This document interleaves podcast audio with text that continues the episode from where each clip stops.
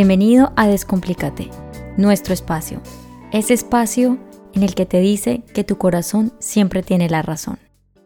Hola a todos y bienvenidos a un nuevo capítulo de Descomplícate. El día de hoy, Cami, te traigo un tema que es escuchado día a día y se ve en todas las redes sociales, en televisión, y es respecto a la meditación se ha convertido en el pan de cada día toda la gente. Realmente es algo que tú ves todo el tiempo que la gente está meditando a las 5 de la mañana con velitas, con inciensos. Pero me parece que eh, es muy poca realmente la información que hay con respecto a este, porque no sé, tal vez me equivoco, la meditación no es exclusivamente sentarse en posición de loto, sino también, bueno, tal vez es calmar la mente. No sé si esa sea la respuesta o el objetivo de la meditación. Bueno, no soy yo quien debe hablar de la meditación, pero quiero preguntarte yo a ti, Cami, ¿qué es la meditación? ¿Y para qué nos sirve esta? Hola, mi Angie, y hola a todos los que nos están escuchando el día de hoy. Bueno, antes de definir qué es la meditación, quiero hablar de qué es lo que nos ha llevado ahorita a que precisamente la meditación se haya vuelto tan popular. El mundo de hoy es un mundo que está cambiando supremamente rápido. Y uno puede decir, bueno, pero en todas las épocas siempre habían cambios y siempre habían cosas. Yo creo que si nosotros conversamos con las personas eh, mayores, quienes vivían en el mundo donde no había tanta tecnología, podrán eh, decir que lo que yo te estoy diciendo efectivamente es cierto. Y es que en ausencia de la tecnología, la vida andaba a un ritmo muchísimo más lento.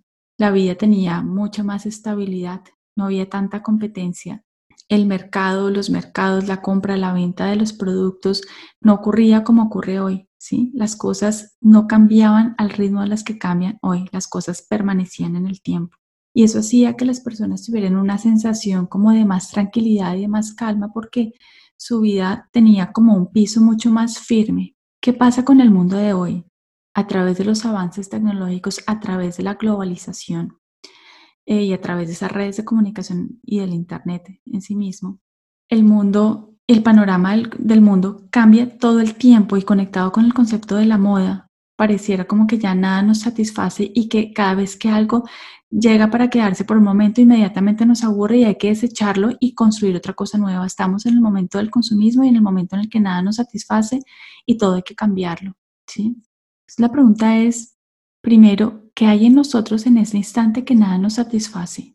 Y eso nos lleva a la siguiente pregunta, es ¿por qué tenemos un vacío tan grande? ¿Qué es lo que ha pasado con nosotros?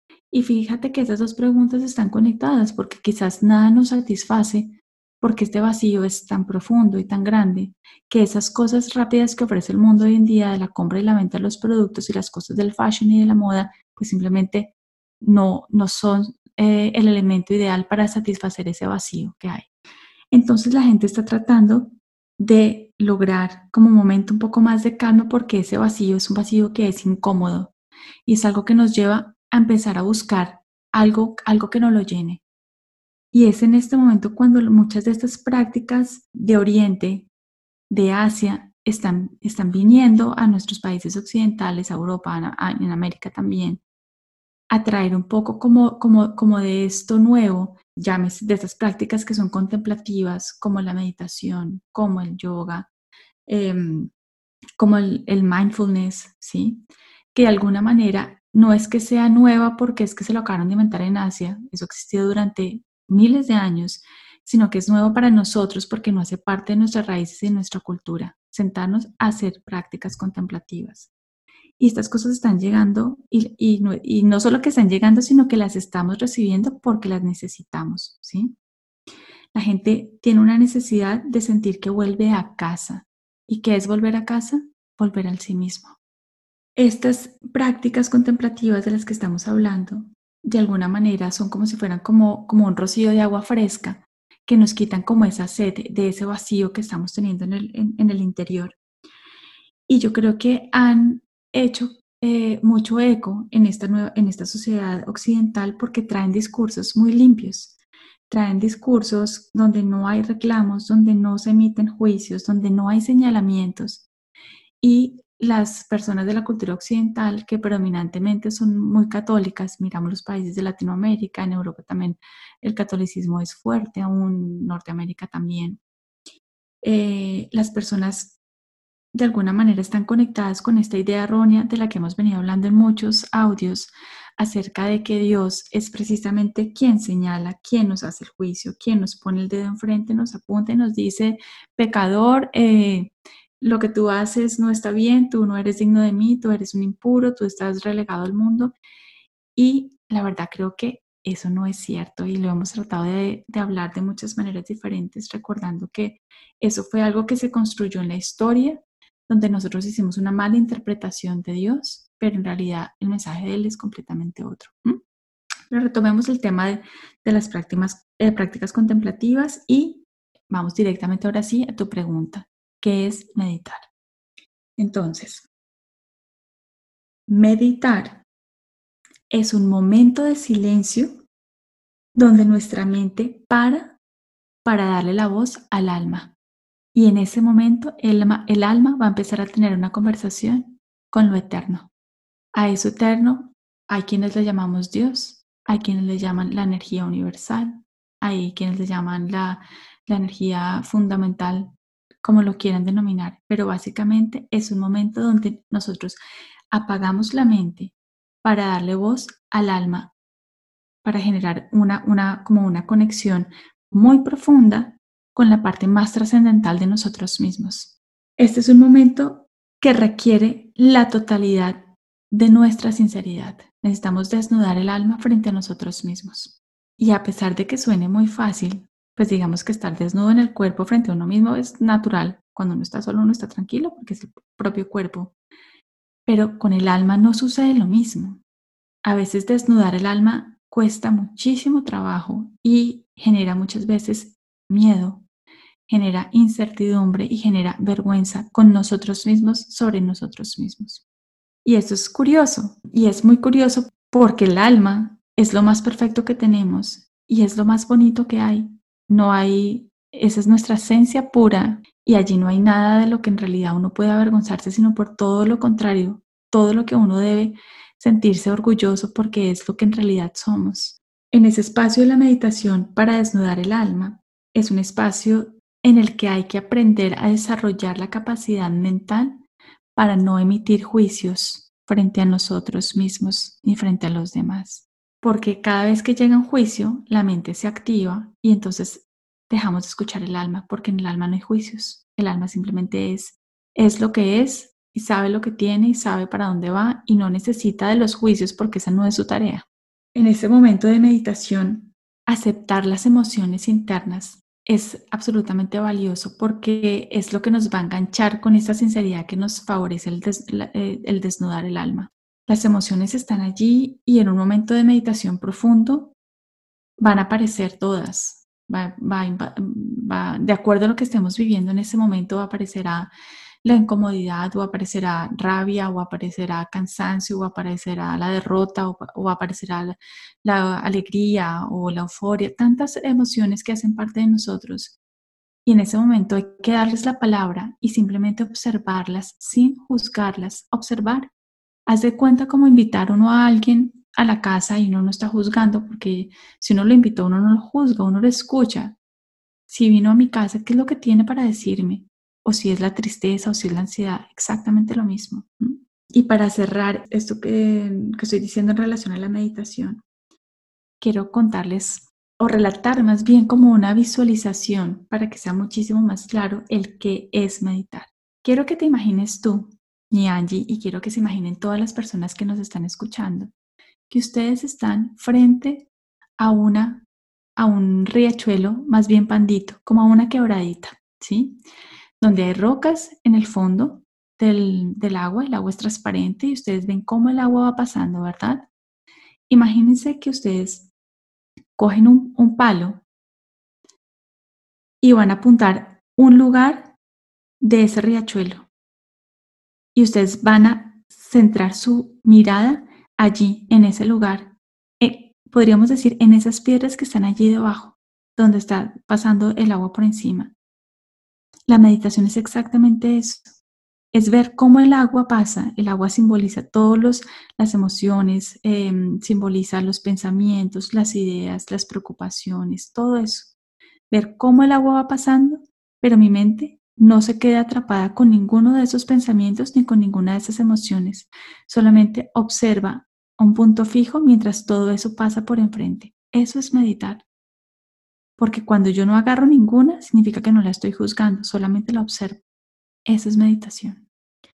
Cami, tú cuando tú dices que hay que desnudar el alma, ¿a qué te refieres con eso? Desnudar el alma para mí es sentarme en un lugar en silencio, gozando de mi propia compañía y de mi propio silencio, y allí entrar a lo profundo de lo que hay dentro de mi corazón y dentro de mi mente, y vaciarme completamente en ese momento, delante en mi presencia consciente. ¿sí?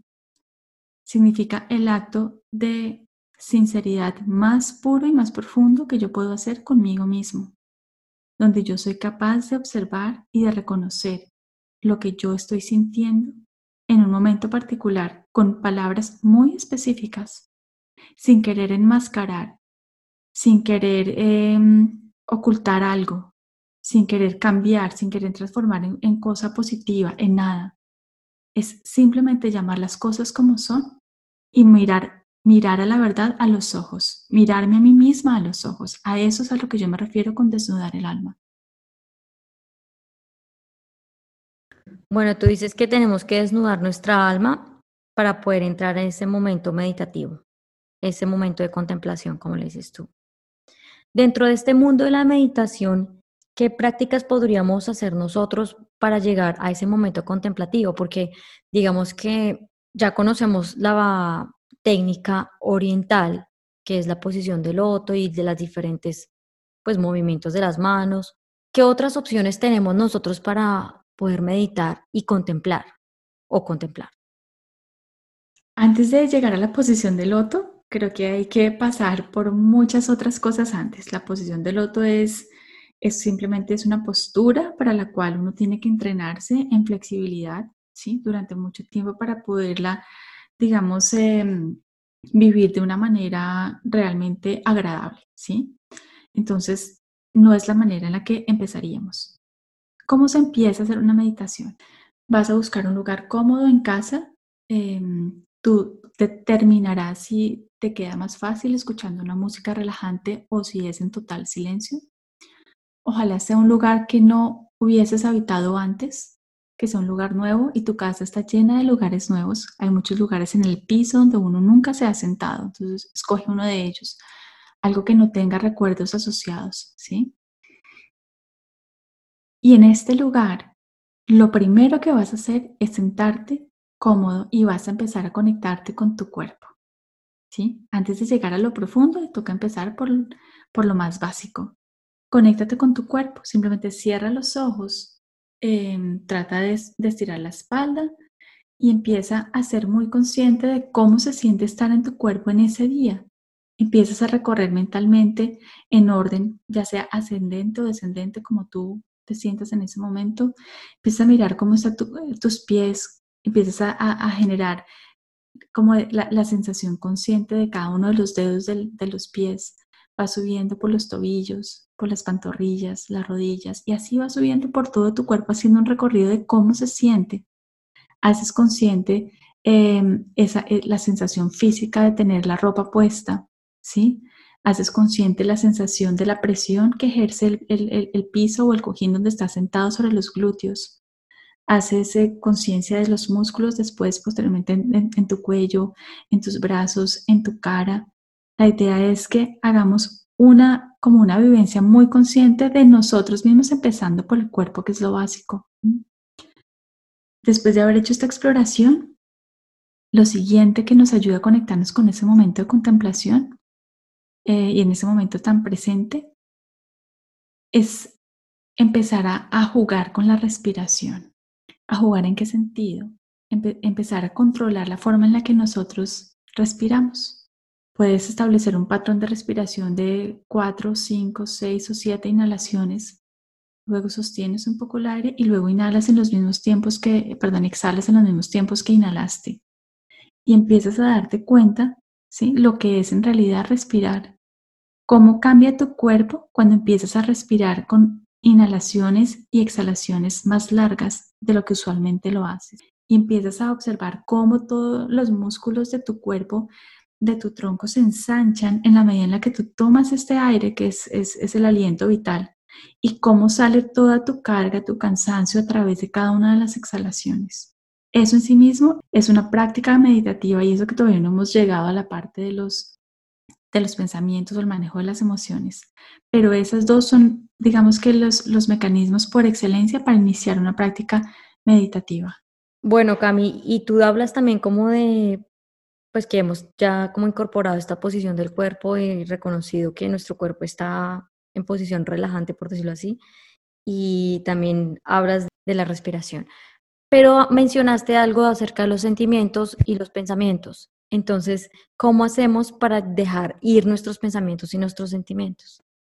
Aprender a dejar ir los pensamientos y los, y los sentimientos es algo que, que, va a pasar con el tiempo, pero no es lo que primero va a ocurrir, ¿sí? Por eso mi primer consejo inicial es conéctense con su cuerpo y conéctense con su respiración. Digamos que ya va pasando el tiempo y están empezando entonces ahora a entrar algo más profundo en la meditación. Mi recomendación es no juzgar, simplemente observar. Si, si están allí y sienten que hay como algo en el pecho, sean curiosos con ustedes mismos y empiecen a explorar, bueno, ¿y esto que estoy sintiendo es más parecido a la rabia o es más parecido al dolor o es más parecido a qué? Al vacío. Y ustedes mismos empiezan a tener un diálogo con ustedes mismos donde no hay un señalamiento, sino que lo único que hay es una curiosidad como para tratar de ir sacando y es como si mientras uno va sacando, uno va limpiando, porque se genera como un, un contexto como de protección de seguridad y confianza con uno mismo que permite que esas cosas que están allí, que hacen parte de mi vida, que quizás no se la puedo decir a alguien más porque no sé cómo lo vaya a tomar, pero yo me lo puedo decir a mí mismo. Y a través de esa sinceridad uno empieza a sanar mi Angie. ¿sí? El verdadero poder de la meditación está en que a través de este proceso de sinceridad y de desnudar mi propia alma, yo voy sacando todas esas cosas que hacen parte de mí y al sacarlas y ponerlas a la luz, se entienden diferente, se entienden con los ojos del amor entonces me sano. El fin de la meditación es la sanación.